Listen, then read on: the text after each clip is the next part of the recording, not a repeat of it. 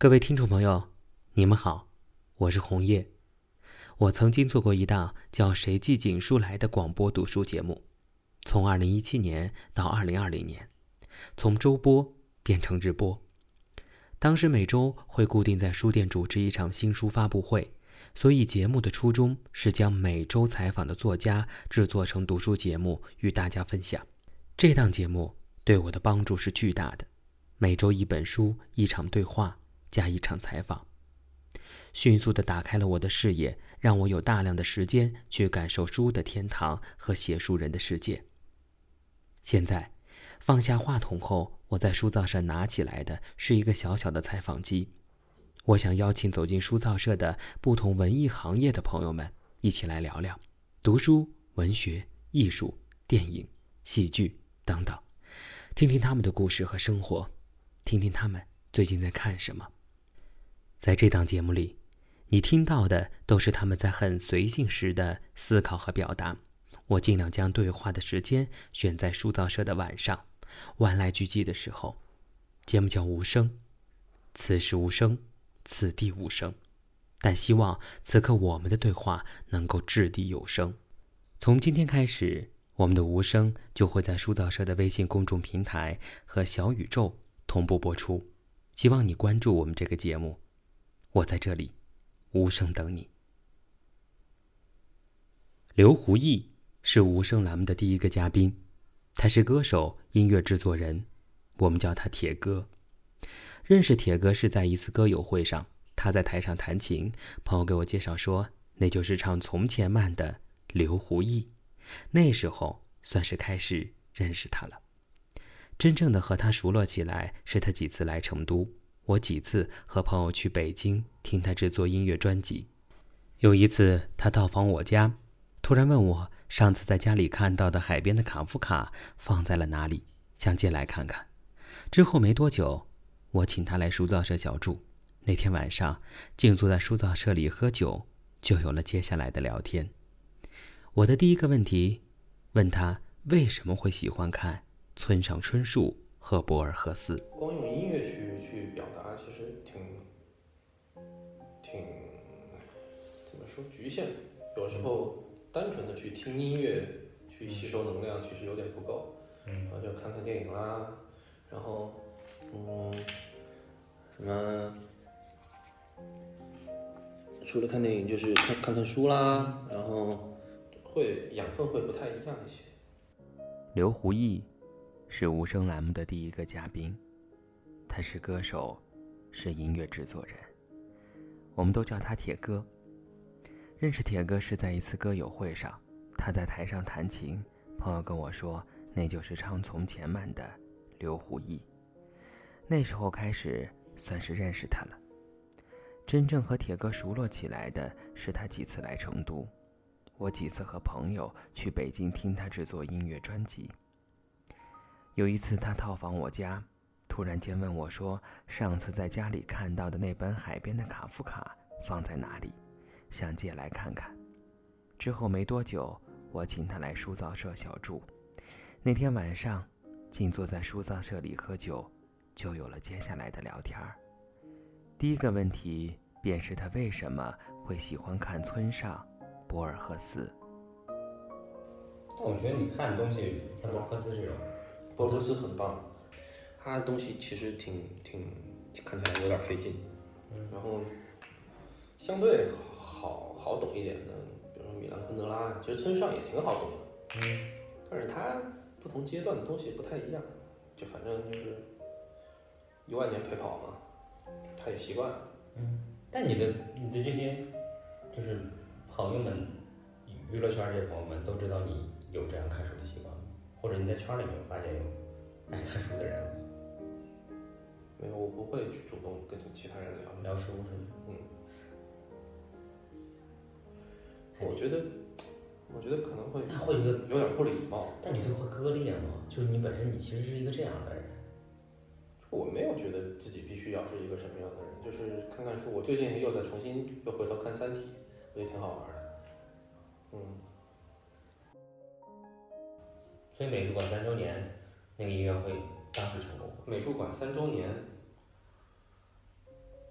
我们当时弄的好像不是美术馆三周年的，是是乌镇的那个吗？是乌镇在乌镇乌镇大剧院叫他们都唱从前慢嗯，这个做木心作品系列的音乐会，嗯，都是唱从前慢吗？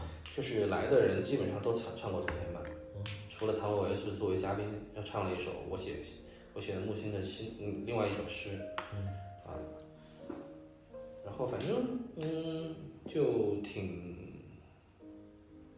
挺有意思的，整个事情特别有意思，所以嗯我觉得欣就是欣赏不欣赏啊，就是看书啊、听音乐呀、看电影这些东西，我觉得是特别私人的事情，非常私人，私人化你。会抗拒给别人推荐什么？推荐什么这种是不是？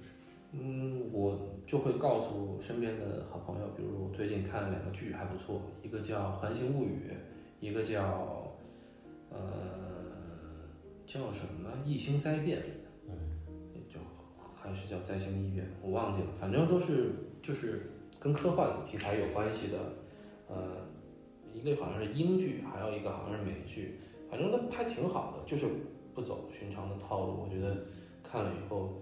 有很多瞬间，我觉得特别的，就是感人。那个感人的点根本就不是说，嗯，里面有有谁死了呀，或者怎么样，而是一些它情节的设计，还有一些人物的塑造，就是会让你觉得哦，好，就是两个片子都都挺好的。那个《环形物语》好到我一共第一季有八集还是十集，我看了两集我就不敢往下看了，我觉得太悲了，就是那个。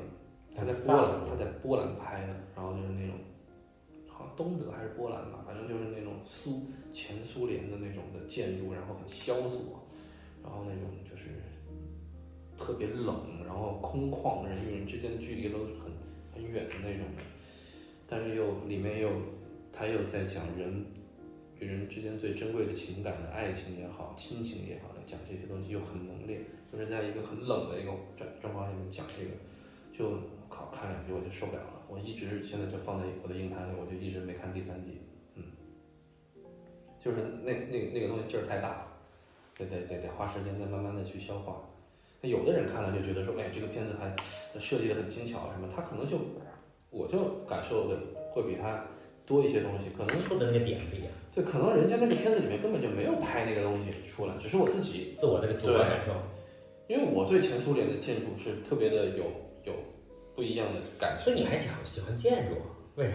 不是不是喜欢建筑，是因为我从小生活的那个区有一个钢铁厂，当时东北来了一大批，就是到那个钢铁厂援建的，嗯，然后变成了一个一个社区，那个社区叫甘花新村，就是武汉钢铁厂的，嗯嗯，那个社区住了大几十万人，全部是那种就是苏式的建筑，然后包括公交站住的房子全是苏式的，前前苏联式的。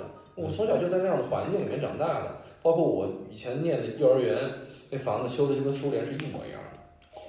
对，就是那种瓦房，然后那种三层的红砖的那种，特结实那种。就是从小生活在那个区域，那个东西给你的你拿拿不走。那那是苏联这种音乐影响力也没有。有，我们从小学音乐弹了多少？就是就以前白俄罗斯还有，嗯，什么就是。俄罗斯的好多作曲家的东西，什么柴可夫斯基啊，什么卡宾斯呃卡普斯丁啊，还有什么斯克里亚宾啊，都是那个时候的，就那些东西，就是俄俄俄国人还是很厉害。的，音乐、文学、美术都非常厉害，只是军事，嗯，军事也很厉害，只是后来后来嗯输了嘛，嗯。后来自己把自己玩脱了嘛，玩脱了以后，这个影响力就下来了。其实，但是其实俄国的东西有百分之七八十，我认为有百分之七八十其实是一开始那些贵族去学法国的，有很长一段时间，沙皇是特别崇拜法国的，法国的那些的，就是比较流行的和一些东西的。但是俄国人东正教的那些东西，其实又包括俄罗斯的很多的小教的那些东西是他们特有的，就是。你还挺能琢磨和研究的，我才发现。哎，因为这是你学西方音乐史，然后又看看书啊，看看纪录片啊什么的，你就能找到它当中的一些传承，也里面都会讲。嗯，哦，那你对于东方的音乐怎么？就不说音乐了，就东方这种东西，你你怎么看？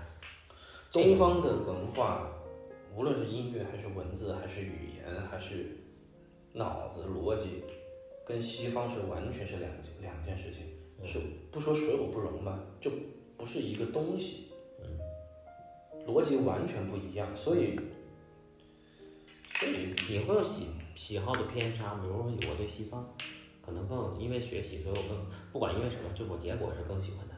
它的美我很喜欢，但是在内心的逻辑上面，我是其实是挺东方的，嗯，呃内心的逻辑上面我是很东方的一个一个状态。哎，但什么样的音乐会让你特别兴奋？或者说，如果你自己在制作音乐的时候，哪种音乐会让你感到兴奋呢？如果是听音乐的话，我不知道它下一秒要发生什么事情的音乐，我会很兴奋。不不，就是我说你制作音乐，制作音乐的时候，制作音乐的时候，那就分很多种情况，有用别人的歌来做歌，然后还有做纯音乐，比如说我自己做的电子乐加民民族的，然后还有一些乐器演奏的那些东西，然后也偶尔即兴弹一些东西，然后会觉得还是自己创作的时候是最最开心的。就故事性好强，嗯，它有很就感觉他在说话。他在说就是，比如说啊、就是，呃，村里的漂亮的小伙啊，然后到另外一个村去找那个，嗯，心仪的姑娘啊，嗯，然后什么就形容啊，你的头发像绸缎啊，你的嘴唇红的像烧着的炭火一样啊，什么什么的，反正就是表白。然后如果能够得到你，我嗯情愿在冰冷的河水里泡上七天七夜，就是就是歌词大概就是讲的这个。哇这个词儿，对，就是很纯粹的歌词讲的东西。但是我们的感觉就是现在这样的纯纯粹的情感和人与人的之间的关系越来越少了，近乎于不可能了。所以我们在用音乐的部分，就用一个比较比较消极的一个状态再再去再去表达。对就是你音乐用一这样音乐的目的是为了表现这种，对，其实是为了表现这个，其实为了表现就是，嗯，想要说，其实现在这样的情感已经很少见了，几乎是没有了。只是我们看到还有以前有这样这种纯粹情感表达这种纯粹情感的歌的时候，我们听到这个东西的时候，是一种又很向往，但是又很悲伤的一个情情绪。就我跟彪哥的出发点可能就没有太想说我们做完了以后会有很多人喜欢这个东西，但你俩出发点是啊，就留下来保存一下这样的就东西，做下来，就就做出来就行，只是自己爱。就我觉得我我做点这些音乐，对，做出来就行。